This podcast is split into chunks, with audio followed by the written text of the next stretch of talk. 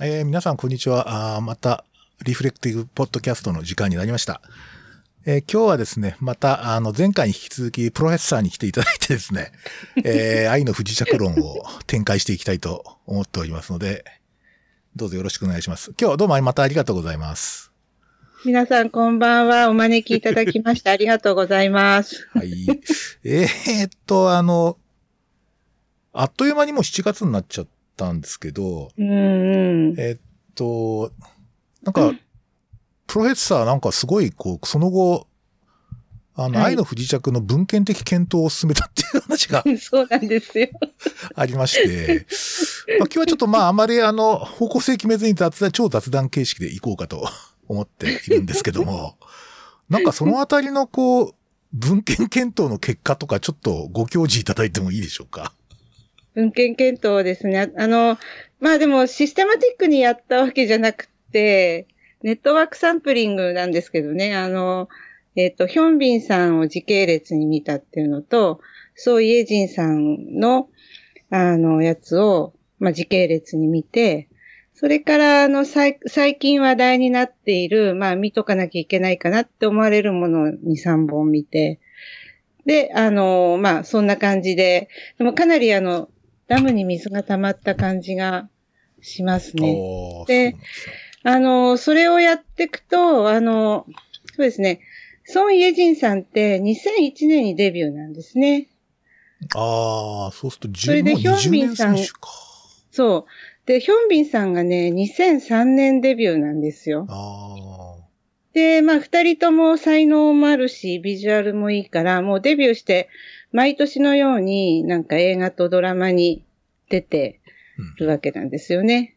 うん、で、その、なんだろう、多分、ヒョンビンさんっていうのは、今第三次ブームって言われてるのはご存知だと思うんですけど。え、そうなんですか？そうなんですよ。調べてないっていう。あのね、なんかね、あの、2005年に私の名前はキム・サムスンっていう、まあ、ラブコメに出てるんですけどね。はい。この時に、あの、今まで韓国にはなかった年上の彼女と御曹司っていう、そういう組み合わせで出てるんですよ。それで、その、その後の流れを、ドラマの流れをこうかなりガッと変えたっていう、そういうこうエポックメイキング的なものに出てて、うんうん、で、その次の第二次ブームが2010年のそのシークレットガーデンっていう。あ、それ聞いたことある。うん、これも御曹司キャラなんですけど、あの、まあ、相手の方がちょっと経済的な格差のある、あの、下積みのアクションアクション女優みたいな感じの人で。で、まあ、あの、この時に、その、まあ、御曹司キャラなんだけど、その相手役の人といろんな事情でジェンダーが入れ替わるっていうような役をやって、で、その後、その、御曹司が御曹司じゃなくなる、あの、もう家に、家から反対されて、あの、なんかいろいろとあって、まあ自分たちで自立して暮らすみたいな、そういう終わり方をして、この時もものすごくヒッとして、で、あの、その後すぐ海兵隊に入隊したんですよ、ヒョンさんって。ああ、そうなんですね。なるほど。で、あの、まあ、海兵隊に入隊するっていうのは芸能人でも本当にすごい珍しくって、すごい厳しい訓練を経て、2012年ね。2011年に海兵隊入隊だから、あの、東大震、東日本大震災の時とかは、もう海兵隊にいたってことなんですけど、なるほど。で、まあ、2012年に除隊して、その後2014年から結構映画に出始めるんですよ。なんかあの時代劇みたいな。王王様の役とかやったり。はい、んで、この2014年ってどういうあのことが起きてたかっていうと、日本では御嶽山が噴火して、韓国ではセオール号が沈没した時なんですよ。か。あららら。それで、もっとすごいのは、あの、大韓航空機のナッツリターンがあった時なんですよ。ナッツリターンね。なるほど。なるほど、なるほど。で、この辺で多分韓国の人たちもちょっとこの財閥の人たちに嫌気がさしたっていうか、うんうん御曹司キャラがこの辺でこう終了していくんですよね。ええー、面白い。なるほど。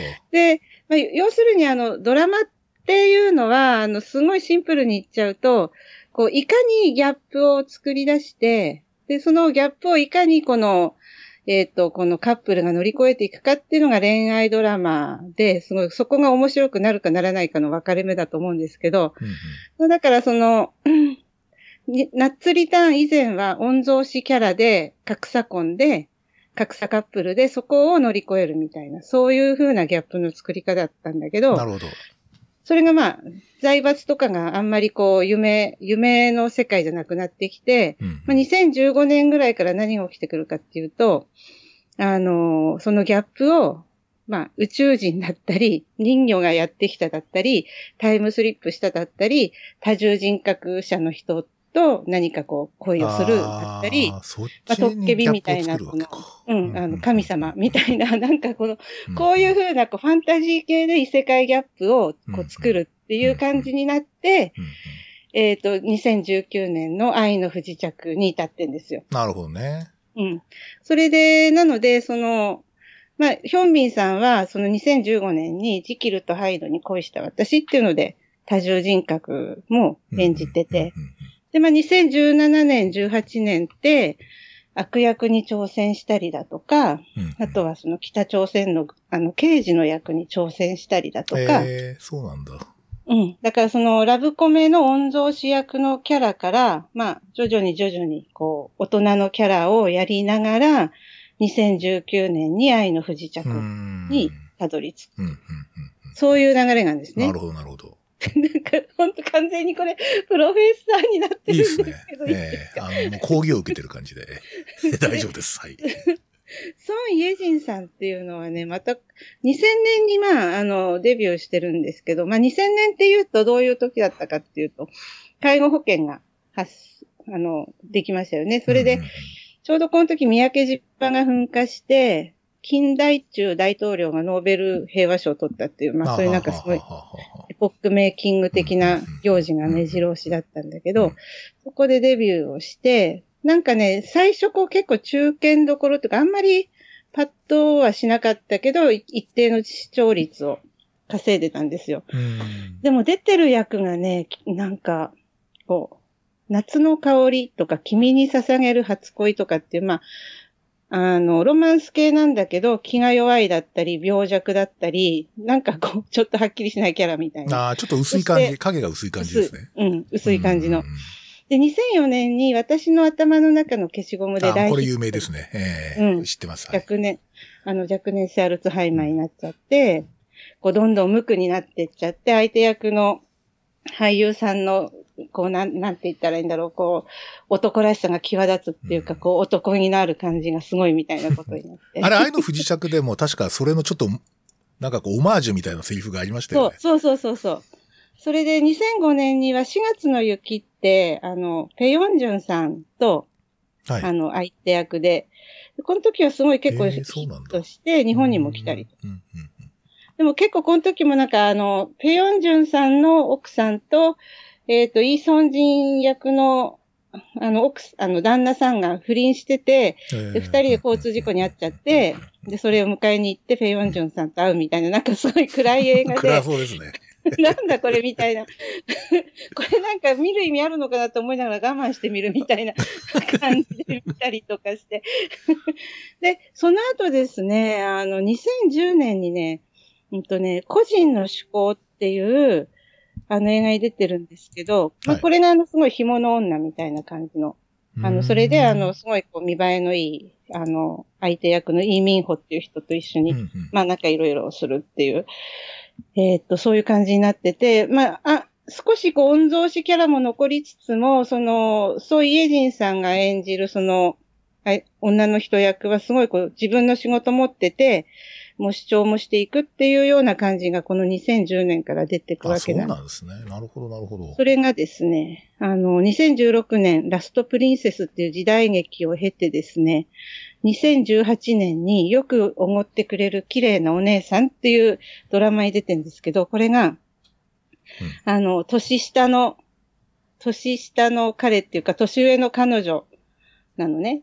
な、な、10歳ぐらい多分違うくって、だけど、この、2018年ピョン、ピョンチャンオリンピックがあった時なんですけど、はい、すごいこのドラマの主人公的にはセクハラをされたりとか、浮気をされたりとか、なんかやたら辛いことのある40代の、あの、職業を持ってる女性が、年下の人と付き合ってって、なんか、こう、すごいいろいろな苦労をしながら最後はなんかうまくいったんだかいかないんだかわかんないけどみたいな、そういうはっきりしない映画に結構出てるんですよ。ん。で、まあ2019年に愛の不時着にたどり着くっていうことでですね、あの、多分わかんないですけど、その愛の不時着のユンセリ役がものすごいハマり役に見えてるのは、あの、ソン・イェジンさんがすごいね、こう多分計算し尽くして、あ、すごい明るくて自信満々なキャラを演じつつも、なんか暗い影を背負ってたりだとか、あの、すごいこう傷を持ってたりとかっていうのを、要所要所できっちりこう表現してる。うん、で、それに対してヒョンビンさんも、その、あの軍人姿はやっぱり、やったことがある人じゃないとできない。ああ、なるほどね。敬礼の綺麗さとか、姿勢とか、うんうんあの、銃の構え方はよくわかんないですけど、まあ、と、とにかくその仕草が身体化してるのは、やっぱりその、徴兵制で2年間海兵隊に行った経験であるとか、その後、すごい悪役だったり、北朝鮮の刑事だったりっていうのを意識的にこう、まあ、やってきて、それで、あの、甘い部分とその厳しい部分っていうのをこう合わせ持って、愛の不時着にたどり着いたっていうことで、多分この二人じゃないと、あの味は出なかったんだろうなって、あの、年表書いて思った。年表書いて。まあ、確かに、当時、この時代は何が起きたのかとか、こうノートに取っていそうな 語りでしたね、今。まあ、確かに作品背景でどういう事件があったとか結構重要ですもんね。確かに。そうなんですよ。うそうか。なんかでも、これ、実際にドラマご覧になったんですか？結構。結構見たんですか？あの、今おっしゃったような作品って。私ね、見たんですよ。だから。すごいな。研究そのものですね。いや、だけど、なんかその真面目には見ないですよ。ただなんかこう、ざーっと追っかけてみて、飛ばし飛ばしで見たものもあるし、うんうんうん、がっつり見たものもあるけど、まあ実際ちょっと見てみようっていうふうに思って、粘着だからほら、ヒョンビンさんみたいな。ああ。なるほどね。で、やっぱりこの愛の不時着のギャップ装置っていうのは、もうご存知の通り38度線じゃないですか。うすだからなんかすごくそのギャップの作り出し方が、リアルなギャップっていうのをそこに持ってきてて、宇宙人だの人魚姫だのって話じゃないんだっていうことをはっきり、ね、示してて、だからそのキャラクター設定も、な、なんていうか、いてほしい存在っていうのがもうあるわけですよね。この、この、なんか2019年のこの時代に、いてほしい男性、いてほしい女性みたいな。うそういうふうなことをベースに、あ、なんかいそうな感じだよねっていうふうに思わせるっていうような、うそういうのがあるかなって思った。やっぱあれですね、あの、まあ、演じてるこう役者さんのこう、なんていうか、うん、成長過程っていうか、その役作りとかが蓄積してる感じですよね。うん、過去にやったこう役がものすごくそこに反映してるっていう。うん、なんか、その辺やっぱりこう、韓国のエンタメ界の なんか分厚さを感じますね。その辺は。そう。だからなんかあの、思いのほか二人とも複雑なキャラ設定ですよね。背景も、その、性格的にも、こう、両面持ってるっていうんですかね。それをこう、なんていうか、あの、リ・ジョンヒョクさんは、こう、ちょっと重々しい感じの中に可愛さがあるみたいな、ギャップを作り、あの、ユンセリさんの方は明るく自信に満ちていながら傷があるみたいなところがあるっていうね、そのギャップ萌えの心をつくという。なるほどね。そうですね。まあ、すべてはギャップにあるっていう。まあ、なんかこう、うん、差異というか、ギャップというか、ね、そうですね。なるほど、なるほど。そうか。ちなみに、あの、小ノートに書かれてた、あの、N4 時代っていうのはどういうあれなんですか？なんかね、あの、韓国はやっぱりその、経済が悪くなっちゃった時期がありますよね。ねはいはい。あのーあの時代に、なんていうんですかね、成人した人たちっていうのかな。あはい。だから、うちらで言うと、ロスジェネみ日本たいな。で言うと、ゼロ年代とかですか？あの、例の就職氷河期の人たち。あ、そう、氷河期の人、失われた10年の人たちみたいな。で、ちょうどそのヒョンビンさんやソン・イェジンさんって今38とか7ぐらいだと思うんですけど、ちょうどその時代ですよね。その、ものすごい景気が悪くなってる時に、まあ就職っていうかその女優、俳優を選んだ人たちっていう、うん。そういう位置づけなんだと思うんですけど、あの、まあ、うちのあの、えっ、と、い院生さんというか研究生さんにも韓国の方とかいらして、はい若い方が。はい。やっぱり全然そこって違うんですって、その上、そっから上とそっから下あでーそうなんですね。考え方がうんうんもうんうんう完全に違っていて、うんその N 法っていう、N っていうのは、こう、その人の捨てた、はあの、手放したものの数を表す。ああ、なるほど、なるほど。ナンバーですね。そううんうんナンバー、うん結婚だったり、就職だったり、うんいろいろ。うんうんで、それらをいくつも手放して、まあ、ひ、あの、必死にっていうか、い、生きているっていうようなうん年代を表すらしいですね。うんうんうんうんうんまあそうですね。やっぱ確かにあのおっしゃるように、あれですね。日本の、最近あの、例のあの、えっ、と、パラサイトっていう映画が、まあアカデミー賞の作品賞を取ったじゃないですか。で。まあ結局、あの、あそこで完全にこう、この10年ぐらい実際にこう、韓国の映画ってめっちゃレベル高くて、なんかこう、うん。まさにこの後うんハリウッドに留学させた人たちが帰ってきて、えー自国で作るっていうような構造になっている間にこう、日本のドラマ系はほとんどまあ確かにおっしゃるようにあの漫画が原作ってめっちゃ多いんですよね。まあなぜか漫画があの原作になってるんですけど、おそらくちょっと確かに時差が発生しますよね。数年、うん数漫画原。作だと、うん。そうそうそう。4、5年は時差が発生するんですよ。あの、恋は続くよ、どこまでもってあるじゃないですか。はい、はい、ありますね。あれめちゃヒットしてたみたいですけど。あれはですね、あの、看護師目線で見ると、い一番なんか、看護師を、なんだろうかな、あの、普通に書いてる。あ今までに比べれば、ちゃん、ちゃんと書いてる方それでもまあ足りないけど、で、ーまあ、佐藤健君みたいな医者いないですけどね。佐藤健くんみたいな医者がいたらさ、それはもうハラスメントだよね、みたいな。なるほど。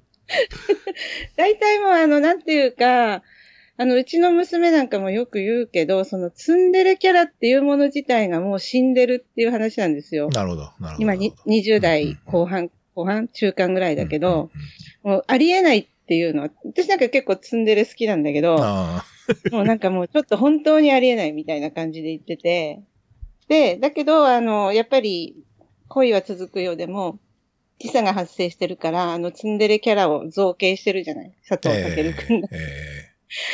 え 魔王と勇者っていうので。でも設定自体がやっぱりなんか5年ぐらい前な感じ？えうん。あの、5年ぐらい前ってどういうことかっていうと、そうですね。あの、セオール号が沈没したりだとかいろいろしてて韓国はもう御曹司キャラは終了っていうふうに、あの、思われてたのが2014年、15年ですから、っていうことかなと思って、ねロロマンス系がやっぱり弱いんですよね、日本って多分わかんないけどそうなん。ですね。うんうんうんうんうん。なんか確かにこう、時代性とかアクチュアルなこう、なんていうの、その世の中の動きとかのコンテキストで、読め、まあ、うん読めないドラマが多いですよね、日本はね。まあ、唯一あれかな、逃げ恥とかがちょっとそういう雰囲気がありましたけど、あれもでも今古いですもんね。うん。逃げ恥もまあ、なんかこう、ちょっとちょっと前な感じになってきそうてで、すね。まああの、昨日何食べたとか、おっさんずラブとかが出てきたところで、うん、あの、昨日な何食べたも LGBT のうん二人の話うん、だけど、あの、韓国はそれはないんですよ。その韓国のドラマの中で書かれてる LGBT の書かれ方、本当にこう、10年以上前な感じなんですけど、日本そこのところはちょっと、こう、うん少しね、うん。開けてきて、あーそうですねりつつあるのかな、みたいに。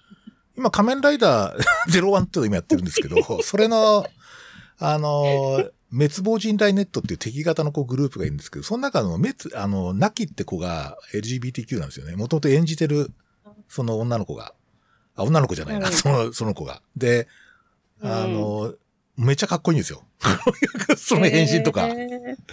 で、やっぱりなんか、仮面ライダーとかやっぱり結構時代性を取ってるとこがあって、あの、今、うんうん今現時点、今マークチャルな、こう、今をどう捉えるかみたいなところと、ちょっとまあ深読みすると、そういうところが見えるところもあって、結構、あの、自動、なんか自動アニメっていうか、とか、あと、うん。そういうこう、なんとか、キッズアニメ系とか、その、ああいう特撮ヒーロー系って本当にあの、現場で作ってるんで、その場で。うん。だから結構ね、そういう読み方できる。まあ、特にプリキュアとかは、かなり僕は、そう。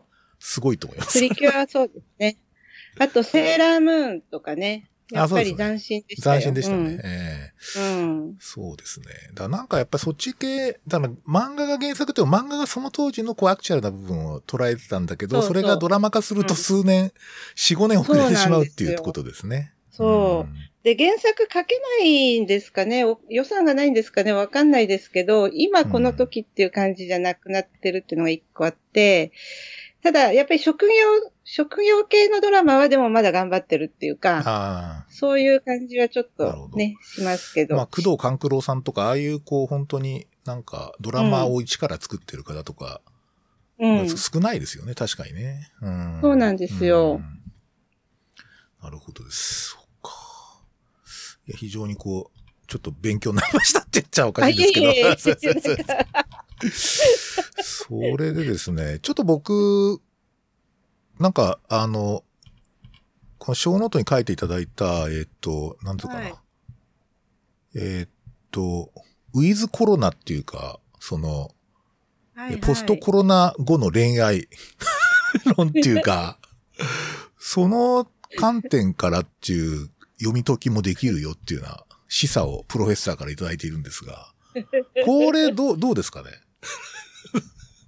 いや、なんか、あの、今から、これから未来に向かって難しくなっていくのが、職場恋愛とかサークル恋愛とかってこう、近所の人たちとの恋愛あなんか飲み会とか難しいじゃなあ。いですか。いや、もう危険ですね。もう本当に現場にいるので、明らかにそういう方がやっぱり、あの、感染されてるんで、うん。で、結局なんかそういうこうサークルとか、職場とかで、なんか初期払いかなんかそういうのでみんなでわーって楽しんだ後に、うん。二人で一緒に帰るとか、二次会行くとか、うん。なんか、なんかそういう、こう、日常の延長線上の恋愛っていう感じでしょ？うんで、そこにこう、飲みだの食べだのっていうのが入ってこないとなかなかこう、気持ちも ちゃん、素直に出せないみたいな。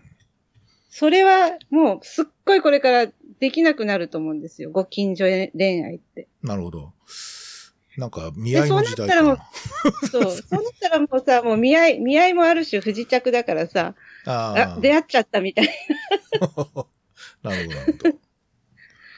で、だからその、今までなんか話が合うとか、なんとなくそういう風にして選んで、選ぶうんってことがあったじゃないですか。かっこいいとか、話が合うとか。もう本当にあのマッチングして、しっかりこう、価値観とかが合うか合わないかうん。チェックして、みたいな、すあの、そういう、いわゆるお見合いだったり、マッチングだったりっていうこともあるでしょうし、そうじゃなかったらもう、時空を超えて出会っちゃって、うん、SNS とかで出会っちゃって、なるほど、なるほど。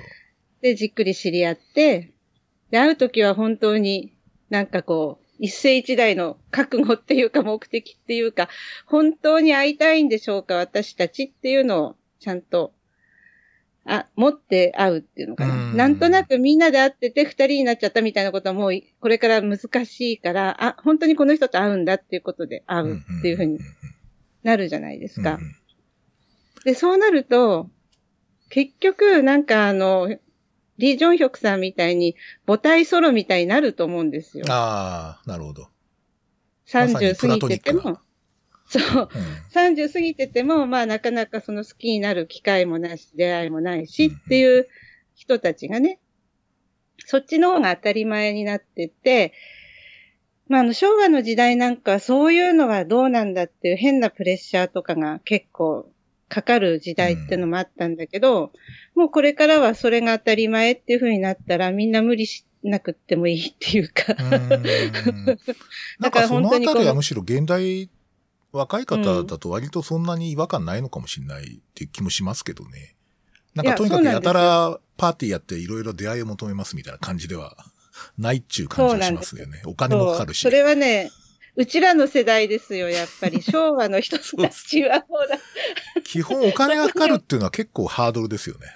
うん、そうそうそうそう。そうらしいですよ、なんか聞いてると。うん、うん、そうか。だから、なんか、あのー、会うっていうことに対しての重みがもう全然違ってきちゃうから、うん、頻度より質っていうか、うんうんうんうん、そういうふうになってくると思うんですよね。なるほど。だから会わない時間の方が増えていくわけじゃないですか。そうですね。まさにこの二人のように。そう。うん、そしたらやっぱり、あの、最後、信頼の基準になるのはお互いの倫理観っていうか、うんうんうん、この人はこうだろうみたいな。うんうんうん、これはさすがにちゃんとこの人はこうだろうっていうふうな、あの、倫理観みたいなところが大事になってくんじゃないのかな、なんて。これ、このドラマって結局最後は、えー、っと、まあ別に一緒に暮らすわけじゃないですよね。うん、なんつうか。暮らすわけじゃないんです年間数週間。2週間か。で、なんつうか、ある意味こう、なんとか、究極の、まあなんつうか、ハードルが高い、うん。うん。なんか恋愛関係っていうのが持続するっていうことで終わっていて、なんか、かなりあれですよね。やっぱ、バリアとかハードルが高い遠距離恋愛の典型っていうそうそうそうそう。ですよね。そう。沼、沼さんって言っちゃった。ごめんなさい。ここに来てください。いい親分は、それどう思いますか？どうなんですかね。なんか、やっぱり、あん、だからおそらくやっぱりあの年、20代だったらないなって気がしますよね。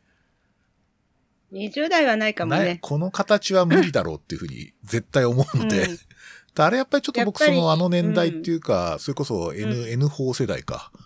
そうそうそうそう。うん、N 法世代の、まあ、こっち言うとロスジェネみたいな、ああいうこう、うん、年代ならではの、なんか発想なのかなっていうふうに思ったりもしますけどね。20代とかみんなギラギラしてるからな。そう。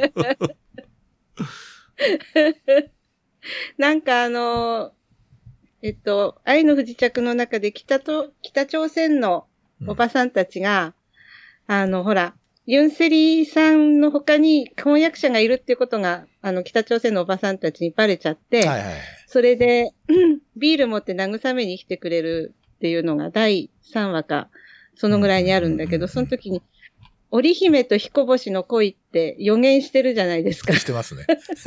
それは何だっていう感じでしたよね。まあね。その時はさ、あの、なんかあの、織姫彦星って何とか思ったけど、着地点が、あの、1年に2週間スイスで会うだったから、うんうんうん、あ、ここが七夕ってことなんだなっていうね、うん、あの、もう七夕ですけど、あの、日本も。うん、この決めて会うのがいいんじゃないの？ああ、なるほどね。例えばさ、あの、潜水艦に乗ってる人と恋愛してたら、いつ帰ってくるのか、いついなくなるのかわかんないじゃないですか。だって機密事項だから。ええー、うん。で、あの、まあ、その潜水艦に乗ってる人は大抵男子だから、まあ、彼って一応しといて、うん、で、その彼が、あの、いついなくなっていつ戻ってくるのかわからないものを、ひたすら待たなきゃいけないっていうのが潜水艦乗りの人との恋愛だと思うんですけど、なるほどしたことないからわかんないんですけど。で、それに比べたら、なんか、あの、この音楽祭をやっているこの2週間スイスに行ったら会えるっていう、うん、このなんかセーフティーネットみたいな、こう、そうですね。そういうこう、時空に対しての信頼感みたいな、うん、そういうのがあるから、頑張れるっていうのもなんか、焦燥感はなさそうですよね。なんかこう、ちゃんと決まってれば。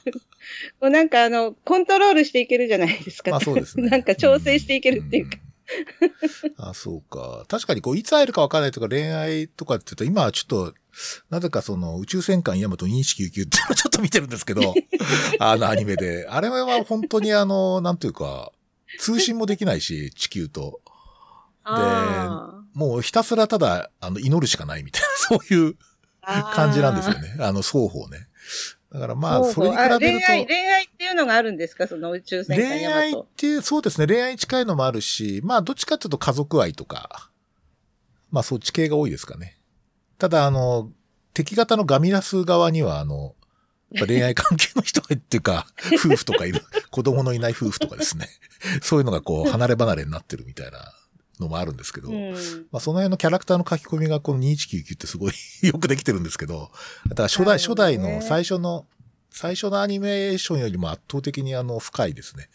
えーと非常に好きなんですけど、まあ、ちょっと話があるんですけど掘、り下げてあるわけです、ね。掘り下げてあるんですよ。キャラクターの掘り下げとか、あと、まあ、伏線っていうか、その、サイドストーリーがすごくよくできているので、あああの、非常に見応えがあるんですよね。うん。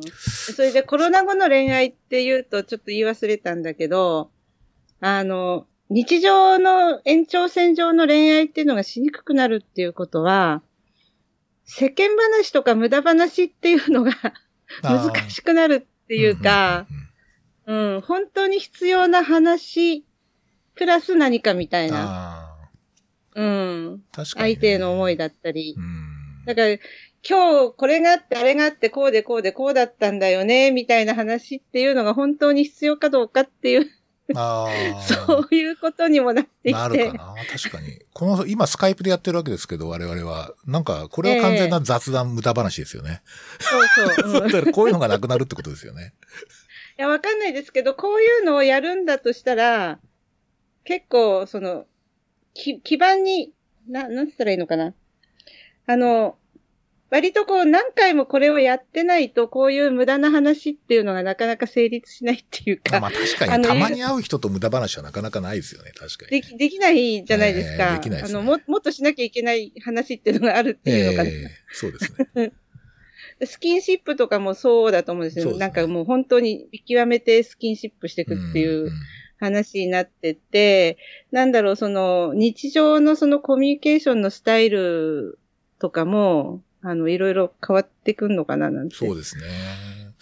うんいやー、なかなか、ただまあ、なんか一時期、もう本当にもうありとあらゆるコミュニケーションの場面で飛沫をこう除去するみたいな、医療機関とかみんなそうなっていたんですけど、ええええやっぱりさすがにあの、経験積むとまあ、このレベルだったら大丈夫じゃないかみたいな、そういうなんか感覚ってあって、やっぱ危険な行為っていうのはやっぱりなんか、長時間の会食とかですね。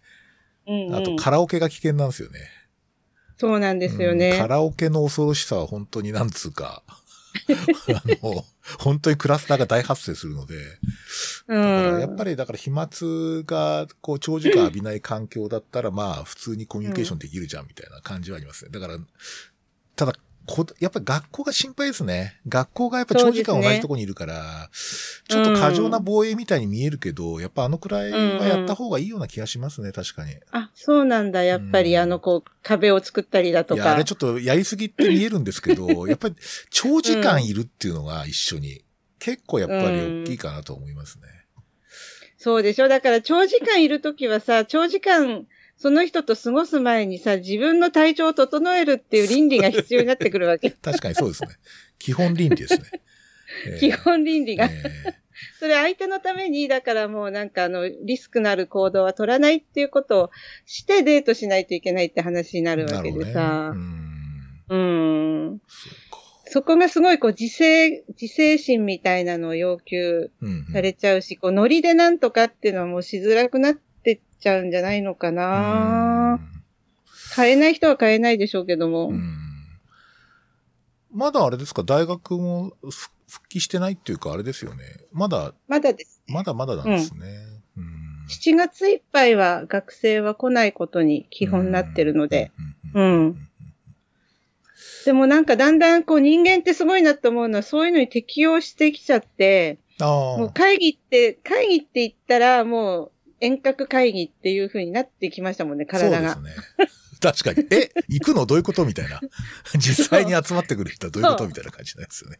え、会議室でやるのみたいな。いやそうですね。完全にそうなりましたね。うん。うん。結構なんか適応すんだなって思って、うんそれで、あの、私今日ね、あの、ギャフーニュースで見てたんだけど、びっはい。くりしましたよ。あの、なんか、ドラマの撮影のね、ガイドラインがあるんだよ。おう日本の。それでね、うん。そう。これなんか世界中でいろいろ国ごとにあるらしいんだけど、日本の撮影現場のガイドラインがね、一番緻密なんだって。へえ。それでね、あの、ドラマのキスシーンは、1日1回までなああ、それ、ちょっと見たな。そう。うんうんうんうん。で、リハーサルはマスクをして、形をこう確認して、うんうん。キスシーンは1日1回まで。だから絶対 NG できない。ああ。すごい大変じゃないですか、なんか。まあ確かにね。そっか。まあなんか CG でいくらでもできそうな気がするけど、なんか。で、なんかね、ベッドシーンはね、CG って言ってた。もうなくていいんじゃないかって私は思うけど。あんま必要ないですよね。愛の不時着とかそういうのないですからね、あんまりね。うん、それは素晴らしいです。ほぼほぼないですね。ないですね。う。うんん。えっ、と、キス、キスシーンも3回か4回かぐらいしかないですね。うん肝心なとこだけですよね。うん。そうそうそう。楽ちんですよね、見てるのが。そうか。結構じゃあガイドラインがあるんですね。ガイドラインね、あの、いくつかもうかなりうんできてきてますよね、業界ごとにね。。でもやっぱりあの、撮影って、これが、撮影が始まんないとエンタメが生き返れないから、そうですね。うん、やっぱり、あの、始まってほしいですよねうん。いや、仮面ライダーもしつこいですけど、先週からあの、新録の始まったんですよ。それまでちょっと数回、総集編でストップしていてですね。でしかもあ、の、ちょっとこれもそうなんだけど、アニメーションも、えっ、と、声優さんが収録できないっていうことで、ずーっとストップしてたとこあるんですよね。なんか遠隔でできそうな気がするんだけど、やっぱり一堂に会してやらないと、なんかノリが悪いみたいで。場の感じが場のね。感じが。で、あれとか本当カラオケと同じだからめっちゃ飛沫が飛ぶじゃないですか。だから結構危険な現場だって言われてるみたいですね。うん。え、なんか電話ボックスみたいなのに入ってやらなくちゃいけまあないんじゃない？そういう感じですよね。まあ今、ついたてで実際ちょっと分けてるみたいですけど。うん。ああ、そうなるほどね。であとですね、プロフェッサーのあの、えっ、と、小ノートにちょっと興味を引いたのが、はい。二項対立からの脱出っていうところで、辺境警備と兵士の問題とか、境界線と統一っていう、非常にこうなんかこう、あの、ちょっと文化批評的な、いやいやいやいや。感、じのやつが書いてあるんですけど、このあたりはどんな感じなんですかねなんか、すごい面白いんですけど。私ね、あの、辺境警備っていう、その四文字熟語がものすごい、こう、そそられちゃうんですよ。燃えちゃうわけ。辺境好きという。辺境好きで、それを警備するっていうね、あの、だから、人知れずこう、うん。あ、でもそういうのありますね、確かに。うんうんうんあの、えー先森みたいなや壁、そうそうそうそう。進撃の巨人の調査兵団とかも燃えちゃうんですけど。同じメカニズムは一緒みたいな。うんうんうん で、日本って国境線がないじゃないですか、島国だから。そうですね。うん。国境線があることによって、ここを越えたら異世界っていうのが出るでしょ、うんうんそ、そこが好きなんだと思う、なんか。地続きだけど、違うところにうんうん行って、その境目には、まあ、いろいろなものが出てくるんだけど、だからそこをなんかうまくちゃんと警備しとかないと戦争が起きたりとかいろいろな事件が起きちゃったりするから、その辺境警備をしていくって、マージナルなところを常に見守っていくっていうのが、うん。すごいね、好きなんですよ。ああ、面白いですね。うん。なんか愛読されてる漫画があるみたいですよね。はい、そうです、そうです。指導京子さんの辺境警備っていう漫画があるんですよ。まさに字のそのもの。そのもの違う、ですそ。のまんま。で、必ず辺境の、その国境線には、あの、軍隊が駐留してるわけですよね。うんうん基本は。うんうんうん。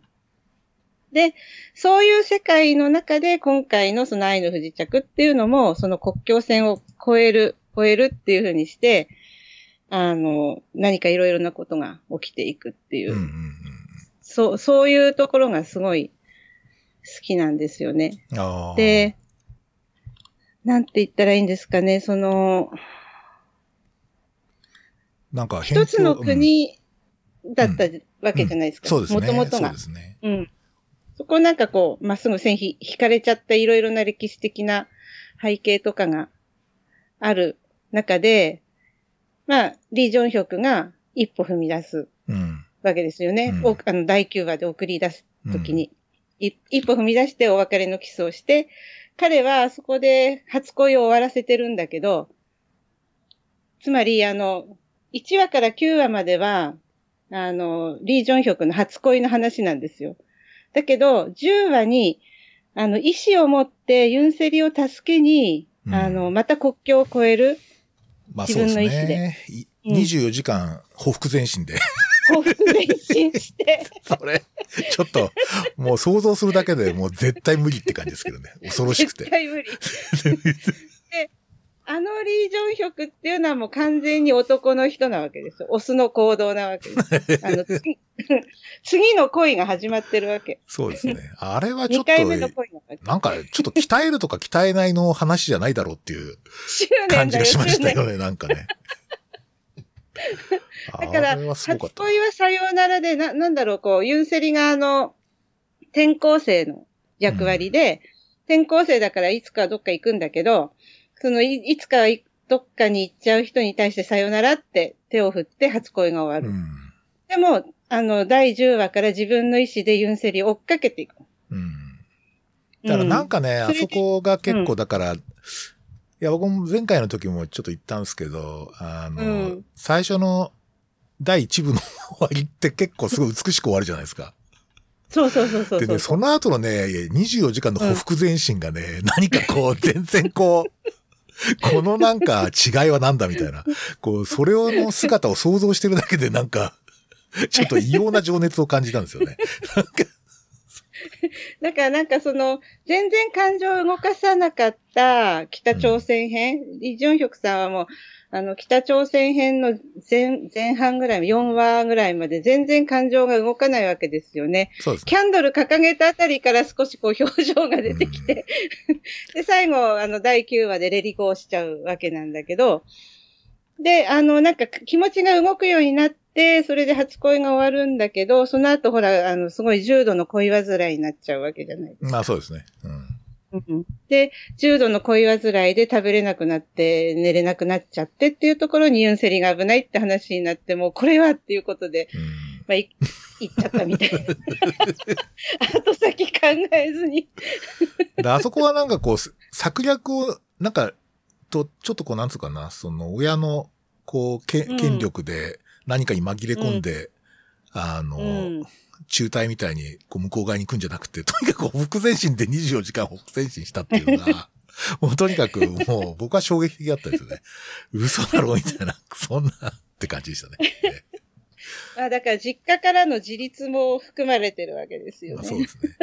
僕はもう完全にあの、閉所恐怖症なんですよ、僕。だから前 MRI の時にあのパニック発作を起こしてあのやめてもらったことがあるんですけど、ええ あの、なんか狭い空間にいるとですね、ものすごい恐怖感を感じるって昔からあって、で、あの、それを想像するだけでね、なんか気分が悪くなっちゃって、24時間あんな細いトンネルをほふ前進で進み続けるって、ちょっとおかしいと思いましたけどね。あそこでちょっとギアチェンジされましたね、僕は。だから、だからうまいな、うまいなと思いますよ、すごい。あの、明確にこう、そこでこう、境界線を引いてる感じなんですよね。なんか、ここから違う話だよそうっていう。なんですよ。うん。だから38度線を超えるたんびに、こう違う話になるんですよ。なんか。そうですよね。あれ全然違う話じゃない。あの、なんか、こう、展開がすごいうまいなと思いましたよね。うん。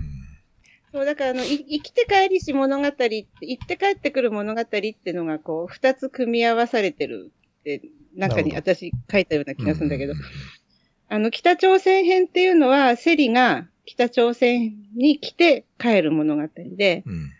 あの、韓国編っていうのは、あの、リー・ジョンヒョクがかソウルに来て帰るうん。物語なんです。生きて帰りし物語っていうのは、この世界のファンタジーの基本って言われてるんですよ。なるほど、なるほど。まあ、要するにあの、指輪物語とか、ホビットとか、うんうんもう完全にあの、神話の話になってるんですよね。ロード・オブ・ザ・リングですね。ロード・オブ・ザ・リうんうんング。うん。なんか自分の欠落を埋めるために旅立って帰ってきて成長があるみたいなね。うん。それはあの、宇宙戦艦ヤマトも同じですね。いつかんだに帰ってきますからね。そうそうそう。そう。宇宙戦艦ヤマトもそうだね。行って帰ってくる物語。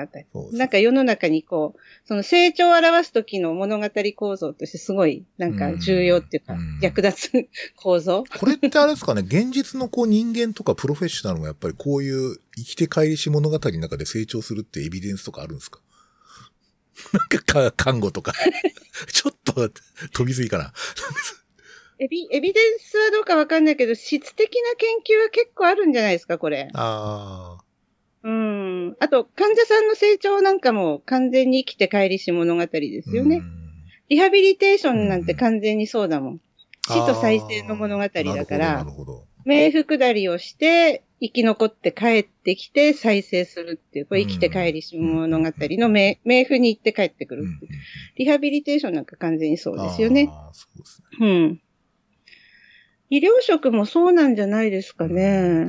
僕なんか、あのちょ、ちょっと話ずれちゃうけど、よくナラティブっていう言葉がちょっと、まあ、ここ10年ぐらい、割とよく語られるじゃないですか。はい、まあ、はいはい。医学の世界でも結構好きな人いるんですけど、あれってこう、なんつうかこう、うん、あんまりこの、そのナラティブの定型みたいな話ってあんまりないんですよね。なんか個々人の独自の物語があるみたいな感じ。で、それに寄り添いましょうみたいな話になってるから、なんか、いや、物語っておそらくめっちゃ定型的で、それ今みたいなそういう生きて帰りし物語とか、うん、あと、奇襲ルタンとか、なんかその、奇襲転生みたいな、ああいうなんかこう、もともとこう、ね、例えば、ものすごく高貴な生まれが実はものすごく低いところにで生活していて、それが最終的にまたこう、奇襲になっていくみたいな。うん。アーサー王伝説、ね、あ、そうですね。うん、アーサー王伝説がそれですよね。うんなんかあとは、あの、自分の欠落を埋める物語っていうのもありますよね。ああ、そうですね。ドロロとかね。えー、ドロロとかっていうか、自分の失った手足を獲得、回復していく物語ですけど。そうですか。うん、なるほど、なるほど。あとは、なんだろう、えー、っと、難題を解決する物語、コナンみたいな。はいはいはいはい、はい。うん。難題を解決する、生きて帰ってくる、あとは欠落を埋める。欠落を埋めるって、例えば、マッチネの終わりにとか、あ、はい。ああいうのも多分欠落を埋める感じなんだろうなって思って、結構しんどくなるんですよね。欠落を埋める物語っていう類型化に入ってくる物語って。欠落をかあの描かないといけないから、読んでる方はきついみたいな。シークレットガーデンとかそうですよ。欠落を埋める物語だと思う。ああ、そうなんですね。うん。うん。でもその物語構造っていうのと、多分その、医師や看護師がナラティブって言ってる語りっていうものは、ちょっと違うのかもしれませんよね。うん。こう、物語構造って言ったときはやっぱ神話の形からこう、いろいろな人間の中で、うん、そうそう、原型みたいなのが出てくる。で、そ、そこにはまっていることによってすごいこう、物語を読んでても安心感っていうか安定感があって、読んでいけるっていうようなことだけど、ナラティブってその人の語りっていうのはその、こう一部分を取り出してきてるから。そうですね。確かに。うん。だから全体のこう物語構造がわかんない中でナラティブを聞くってすごい危ない感じが私なんかはしちゃう。ああ、そうですね。確かにね。なんか、割とだからこう断片的な話が多いですよね。うん、なんかこう。うん。だおそらくでもなんかに、人間の生活とかなんか価値観って割と僕はやっぱり定型的な物語に相当影響を受けてると思っていて、うん、やっぱりなんか、絶対そこからこうなんか価値判断してるんじゃないかなって。やっぱり例えばほら人間頑張れば、何かいいことがあるって、本当はそんなことは誰も、うん、つうか、そんな証拠ないのに、みんな信じてるじゃないですか、例えば。努力しただけ必ず見返りがあるとか。いや、そんなことはないんじゃない昭和の世代、昭和の私たちはもう完全に右肩に、右肩上がりに上がっていくっていう神話が神話通りにならなくって、どうしてって思ってるっていう。まあそうですよね。こんなに頑張ったのにみたいな。こんなに頑張ったのになんで年金下がるのみたいな。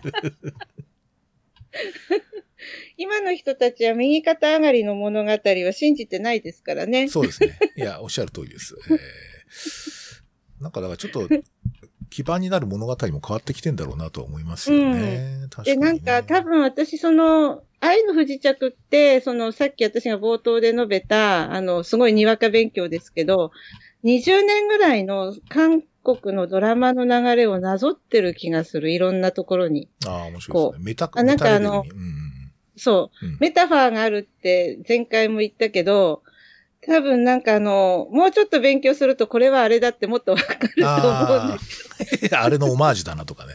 そういう。そうそうそううんそういうのがもうなんか物語構造から作られてて、で、そういうエピソードがそうやって置かれてて、で、なおかつ伏線が綺麗に回収されて、なおかつそこにあの、絶対あの二人でなければならなかったうんユンセリとリ・ジョンヒョクがいるっていう、そういうこうなんか、3点セットなんですよ。うんうんだから気持ちがいいんだと思うんですよね。ね何回でも見れるみたういな。ん。この予定調和が好きだからさ、私とかは。ああ、予定調はね。まあ、おそらく バッドエンドにはならないだろうっていう。なんかそうそうそうそうば絶対それはなんとなく最初からこれバッドエンドではなさそうっていう感じは、うん。ちょっとありますよね。そう。そうそうそう。だからメリーバッドエンドとか、そういうのが好きとか、悲劇が好きっていう人ももちろんいて、うんそれはそうだろうなと思うんだけど、私的にはなんかこう、あの、疲れを癒し、癒したいために見てたりなんかするから、まあドラマ見た後ぐったりと疲れてね、なんかいろいろ支障が出るってちょっとあんまり良くないですよね。確かに。で、なんか多分、あの、そういう人たちは多分、あの、こう、何回でも見ちゃうんだろうなっていう。で、なんか、うんえ、あの、そういうドラマに違うものを求めてる人も多分いるし、うんいろいろ、いろいろだと思うんですけど。いや、結構繰り返しは発見ありますよね。まあよくあの、プロフェッサーと共通話題でシン・ゴジラ何回も見たっていうのは、まあお互いおそらく見たよ。共通のあれなんですけどやたら気づ私7きが多いですよね。回見た、7回。回ねそうですね。あれはなんかでも不思議と見るたびに発見があるんですよね。あるんですよ、あれ。不思議ですよね。やっぱりなんか作品が重層的に組まれてるのかもしれないんだけど、とにかくり読み替えがいくらでもできるっていうか、こう他への接続線がたくさんあるっていうか、自分たちの日常へのね。うん。あの、脚本がやっぱりすごい練られてますよね。やっぱ脚本命ですね。ああ。うん、なんかこう物語の進め方。うんうんうん。で構造から言ったら、なんかゴゴジラがなんかやってきて壊して帰っていっちゃいましたみたいな話じゃないですか、まあ。そうですね。ええいつの間にか、ええ、あの、凍っちゃったみたいな感じですね。うん。そうそうそう。だから難題の解決っていう物語構造なんだけど、そこの中に登場してくる人たちのリアリティがすごいし、で、またあのなんかいろんなことに応用できるセリフ回しね。うんうんあの、コロナの、あの、感染が拡大した時もついついもう一回見ちゃったんですけど。僕も見ましたよ。今こそ巨体体が必要だみたいな。そう。予言されてるし、ここでみたいないふうに思っちゃう。いや、ほんとそうですね。うん。そして、巨彩体は、あの、専門家の、あの、会議だったでしょ結局はね。そうですね。うん。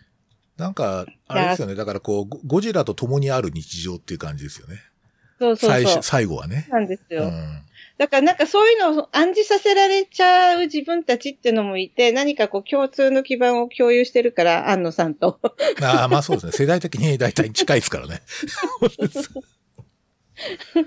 で、なんかコロナの前はあれを見て、地震の恐怖とか、あの災害のね、あの、リス。クと共うん共存するんだなって思ってたけど、うんもう今はコロナと共存するんだなって、うんあの、素直に思いますもんね。あれだから結局その、まあ、あのままちょっとゴジラが、まあいなくな、まあ、あの、東方のこう、なんつうか定番でこう、破れて傷ついてゴジラはいつの間にか消えました、あの、どっか行きましたみたいな話じゃなくて、なぜか東京のど真ん中にいるっていう、そ うなんかそういうのがもものすごくなんかあれは、当時ちょっと違和感、あ、ゴジラ映画と違うなと思ったんですけど、まあ今だとものすごくやっぱり、あの、し示唆的っていうかな、今の状況を反映してま、反映できちゃってますよね。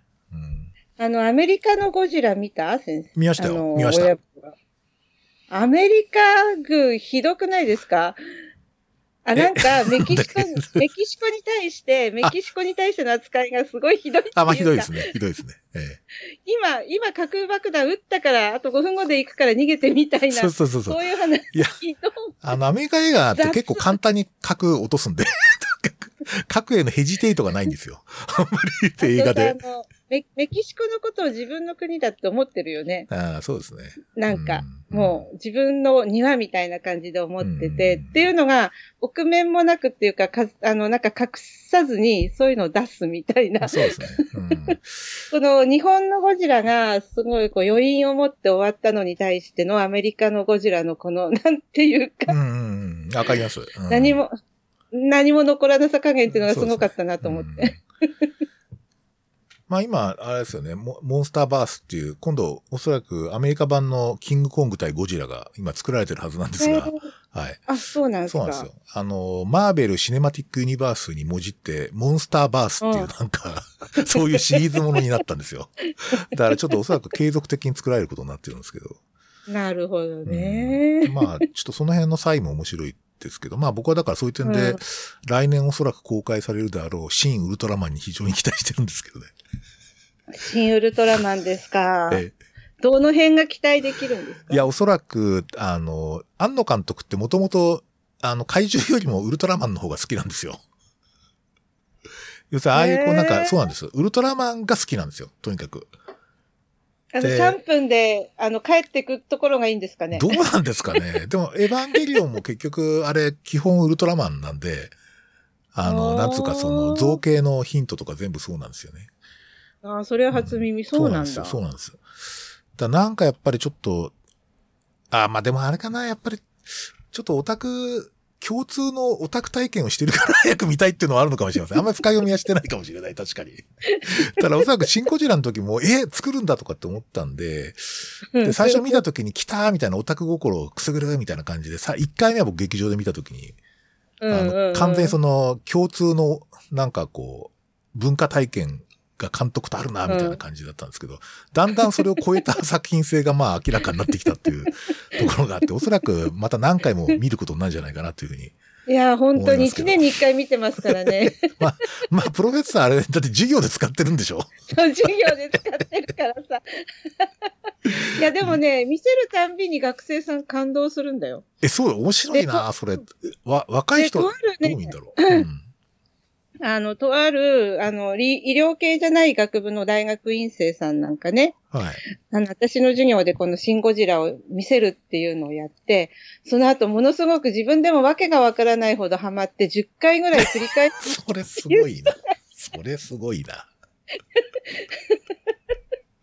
マジに？とかって。すごい、10回すごいっすね。で、な、何がそんなにハマっちゃったのって聞いたら、いや、なんていうか、その、意思決定っていうことに対して、自分は間違っていたと。おー、そっちか。意思決定ってこうするんだと思って最初見てたらしいんですよ。あうん。で、だから要するに、教訓的に見てたんだけど、まあ後半部分になったらもうなんていうか自衛隊が出てきてバンバン撃つのが気持ちよかったりとか、あ。なるほど。いろんな意味で見たらしいですよね。ああ、いいっすね。まあ、いろんな見方ができるという。そうそうそううそう。ん、愛の不時着もそうでしたよ。いろんな意味で見ちゃった私。まあ、いいっすね。僕ちょっと2回目、2週目行かなきゃと思って、2週目3話ぐらいでちょっと止まっちゃったんですよ。だってそうやっぱりなんか、あれですね、ちょっと他見たいなみたいな感じになっちゃって。だけど、まあおそらくまた見るか飛ばし飛ばしで見たらいいんじゃな。いの？あー、そうですね。うんあの、なんか、自分の見どころ見ど的な。ころね。まあやっぱりバイクシーンですかね。バイクシーンはね、何回も見たんですよ。あそこ。やっぱあのバイクシーンは最高にかっこいいですね。ね あの、何？えーっと、親分から見てもあのバイクの乗りこなし方がかっこいいんいや、ですか？っこいいんですよ。あの、なんか銃の撃ち方とかもプロな感じなんですか？そうですね。ただ、バイクが、その、なんつうか、やっぱり物資の関係で、そんな最新鋭バイクじゃないじゃないですか、あれ。めっちゃなんか、その、すごい古そうなバイクなんだけど、そこなんかすごいバイクが出てきたら変じゃないですかなんか。そこにね、ちょっとイタリア製のバイクとか出てきたらちょっとおかしくなるんだけど、なんかあれが軍隊用のすげえなんか旧式のバイクで、それをフルスロットルでこう、ガーっていくっていうのは、なんかやっぱりちょっとあれは、あの、並走するとこが燃えますね。とにかくなるほど。並走していくじゃないですか、ダーって。うんあと最終的にこうノーヘルになるっていうのはすすごい好きですね。やっぱりノーヘルであのでかいバイクに乗るっていうのはまあ夢なんですよね。僕はできないけど。夢なんですね。やっぱりあの、バイクはノーヘルで乗るのが一番かっこいいみたいな、そういう価値観がありますからね、あの、私さ、その、リー・ジョンヒョクが打たれるところがすごい、なんかこう、グッとくるって話を前回もしたと思うんですけど、あの、迷いがないですよね、あの、かばうことに対して。まあそうですね。ただあれはで僕から見ると割と定番なんですよね。いや、それがね、その、韓国編に行って、ユンセリがやあっぱりはいはいはいはいはい迷いなく。クラッシュするじゃないですはいはいはいはかい。車で突っ車で突っ込んでっ込んでね。て。えお、なんかね、この対比がすごいグッとくるっていうか、お互い迷わずに、あうんの、救いに行くのね、みたいな。え明らかにあれ、ユンセリの方が重症ですよね。かわいそうに。なんか撃たれた場所悪すぎるだろうって感じですけど。うん、打たれどころが悪かったですね。うんうん。死にかけてましたもんね。本当にそうなんですよね。そっか。まあ、そうですね。あと、えっと、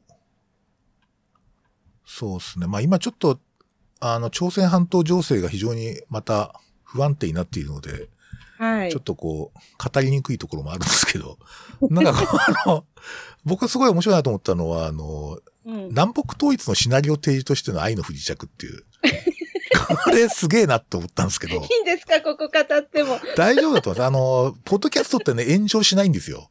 あ、そうですか。あの、まずね、文字起こしする人いないので、あ、まあそうですよね。そうなんですよ。だから拡散しにくいんで、あの、割と自由に語れます。はい。うん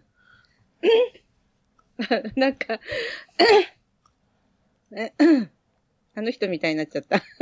樹木くんみたいになっちゃった。樹木みたいになっちゃあのですね、あの、どっから語ろうかな。南北統一のシナリオっていうのが、なんかね、あの、すごい印象的だったのは、これ韓国の方の人が書いてるからもちろんそうなんですけど、その、統一っていうことに対してすごくこう肯定的に書いてるじゃないですか。例えば、あの、13話で唐揚げのお店にみんなで行ったら、サッカーの日韓戦が放映されてて、相手がもう日本ってところがまた芸が細かいんだけど、うんあの、韓国の人たちが一番燃えるのが日韓戦だからね。うんで、最初はなんか結構あの、弾いてるんだけど、最後の方は一緒になって応援して、ユンセリがビールおごるわって言って、やって、それで手ハミングってみんなで合唱するみたいなとこあるじゃないですか。ありますね。あれが、あの、あのシーンとかっていうのがものすごいこう、韓国の人たちが考える統一の一つの姿、ああ、一緒の象徴、的なね。象徴的な、うん今、今のところの象徴的なうん姿。で、あの、なんだけど、やっぱりその北朝鮮ってすごい孤立しててうん孤独うんですよね。うんで、韓国っていう国はなんか北朝鮮を失っちゃったっていうか、もともと一つの国だったのに取られちゃった感がうんすごいある。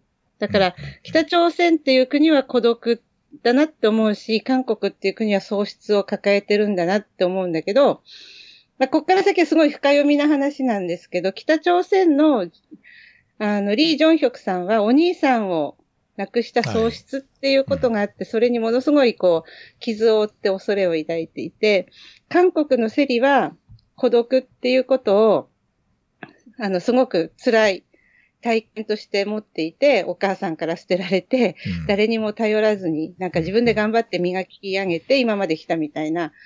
だから、なんていうのかな、こう、国の状況と主人公の傷の状況が、こう、交差してる感じがすごいああ、なるほどね。したんですよね。うん。ううん。ん。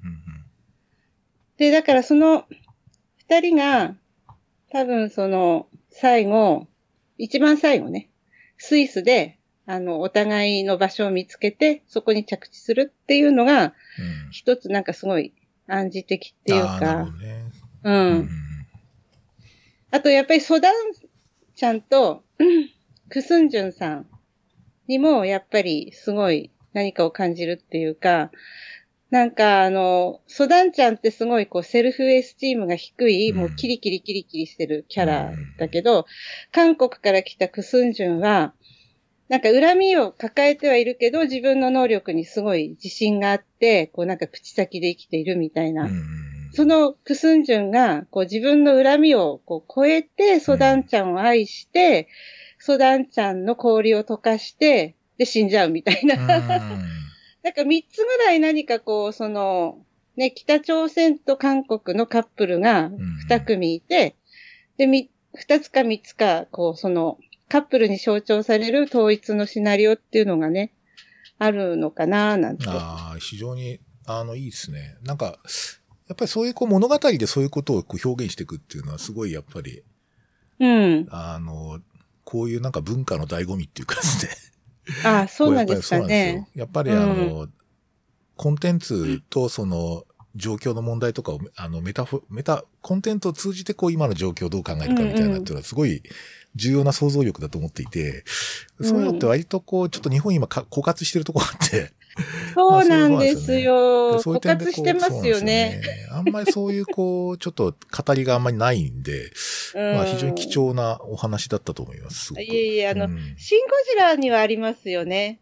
そうですね。こう、薬剤と共にどうやって生きていくのかっていうメッセージをすごい出して、で、あの、で、それを背負っていくんだ政治家はって言って終わ終わるわけじゃないですか。今の状況もなんかすごい暗示してるなっていうふうに今思えばそうだなっていうふうに思うっていう、うん、なんだろう、そういうふうなこう、提示将来の提示ってすごい物語が持ってる力かなって思いますけど。そうですね。うん。なんか僕、この間、実はちょっとあの、自主的、自主的っていうかちょっと仲間内でこう、読書会みたいなズームのこう、イベントやったんですけど、ええなんか、やっぱりこう、まあ医療者が多かったんですけど、あの、ええ、まあお医者さんが多かったんだけど、なんかやっぱりこう、あの、ちょっと昔の国語教育のこう影響っていうか、まあ、この作品を要約するとこうなっていって、主たる主張はこれだろうみたいな感じで読むんですよ。結構みんな。すごいですね。大変だ。だ伝える。で、なんかそういうんじゃないんだけどな、みたいな。だからこう、なんか、例えば物語のこのシーンと、実はあれと繋げるとこんな感じでこう、あの、うん、今の現状がこう捉えられるんじゃないかみたいな、そういうこう割とこう好き、うん、好きなか、なんかこう好きなこうエピソードとか、中のキャラクター自体を語ることで、えー、キャラクターと現実をつなげるとか、なんかそういう想像力もうちょっと僕医療者必要じゃないかと思ってて、あの、あんまり現場だけにいると危ないなって感じがするんですよね。ハイコンテキストな、ね、あの、会話っていうのも、あの、必要っていうことですよね。いや、そうなんですよ。あの、医療職って基本、あの、ローコンテキストっていうか、具体的な話で、あの、仕事してるから。まあそうですね。うん だからそれってどういう意味なのとか、それってあのことだったのよね、みたいなことっていうのって、なかなかね、あの考えるチャンスがないっていうかね。そうですよね。うん。うん。でもそれやっとかないと、なんかあの、読み違えってあるじゃないですか。あの、あ、ここのあの、あの時の対応が分かれ目だったな、みたいなことっていうの。はいはいはいはい、ありますよね、なんか患者さんの対応とか。家族の対応とか、これが、みたいな。そうそうそうそう。うん。そういうのを察知するには、やっぱりハイコンテキストななんか、ものの見方って大事なんかな、なんて、そうですね。思っちゃって。いや、まあ、で、ハイコンテキストって言えば私一個言い忘れて言いたいことがあるんですよ。あの、この物語って、まあ何度も言ってるみたいに、あの、王子様とお姫様の物語を粉砕してる物語なんですけど、あの、それをね、はっきり出してるのが、うんどんくんなんですよ。あの、中隊4人組の一番最年少17歳の、うんどんくんがね、うんどんくんがね、あの、リー・ジョンヒョクさんのね、お姫様ポジションなんですよ。ほうほうそれを象徴してるのが、な、どこかっていうと、あの、韓国編で、インテリアのモデルルームでユンセリに会いに来た中隊が、あの、うんどんくんがインテリアのモデルルームのベッドで寝込んじゃって 逃げ出して。そうそう、寝心地が良くてね。寝心地が良くて。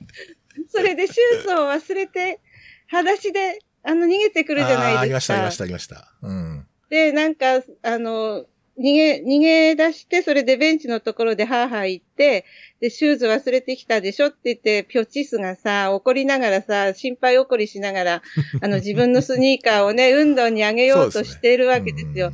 そ、ね、こに、あの、ジョンヒョクさんが、隊長が、靴を持って駆けつけて、破壊してあげる。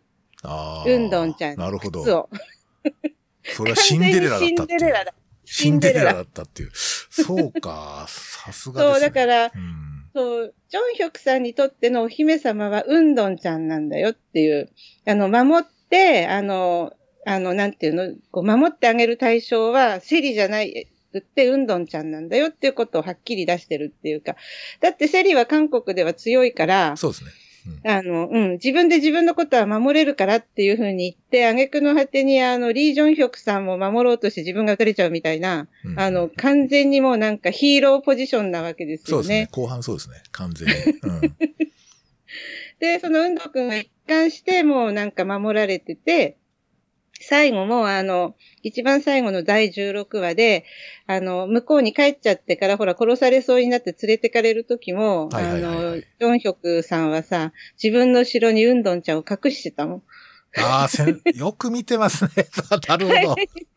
あの、伊達に5回見てない。すごいなちょっとそれ全然気がつかなかったな本当？か。ここだけでも見て。わかりました。だからね、なんかそのもうシンデレラじゃなくてお姫様をどうやって、お姫様物語をどうやって否定するかっていうのが今世界中の映画界の課題なわけですよ。ディズニーから何から全部。だからもうなんかやたら女が強くってさ、大変なんだけど。なるほどね。僕、あ、そうそうか。うん僕ね、あの、履かせてあげる時のやつは僕よく覚えていて、で、あの時なんか、その、リジョンヒョクが、やっぱりちょっとお兄さんがロールモデルになったのかなと思ったんですよ。だから要するにその、うん自分の弟うん。に対してこう、だからお兄さんが自分にやってくれたことを、うん。こうなんかその年下の彼に、こういろいろ尽くすみたいな感じの、うんだからお姫さんキャラになったら、だからなんかやっぱお兄さんの影が僕はそこはなんか見えた気がしていて、あ、そういう見方もありますね。お兄さんのことめっちゃ好きじゃないですか、だって。弟キャラですよね。うん、そうですね。あの、ヒョンビンさん自身が弟なんですよね。あ、そうなんですか。お兄ちゃんがいる。あ、さすが、よく調べている。そう、そうなんですね。で、お兄ちゃんが海兵隊だったらしいんですよ。ああ。で、お兄ちゃんを真似、真似てというか、モデルにして、自分も海兵隊に入るみたいな。うん。そして、あの、私の名前はキム・サムスンでも、えーっと、えーっと、なんだっけな、あの、もう一つのやつ？うん。シークレットガーデンとかでも、あはい結構、やっぱり弟役っていうか、あ、そうなんですね。弟キャラなんだ、うん本人自身が。本人自身も、いや、弟っぽいよね。ああ、なるほどね。それもお兄ちゃんがいる弟、何度も言うけど、あの、ジャンプに出てくるやつ、出来のいいお兄ちゃんと、ああの、なんか追っかけていく弟あはいはいで、はいお兄ちゃん死んじゃうみたいな。ええよくあるパターンです。よくあるのとあれですね。えっと、ワンピースとかね。ワンピースとか？そう。ですね。あります、あります。はいお兄ちゃんが死んじゃった弟っていうのが、すごい、もうハマり役。なるほどね。そうですよね。そうか。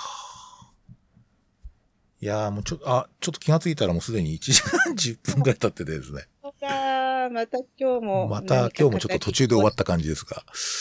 あまた、ちょっと僕も、じゃあぜひちょっと、もうちょっと他の韓流のやつも、今、いろいろ話題のやつもあるようなので、そうですね。ちょっとそのあたりも見つつ、またちょっと、ドラマ関連で。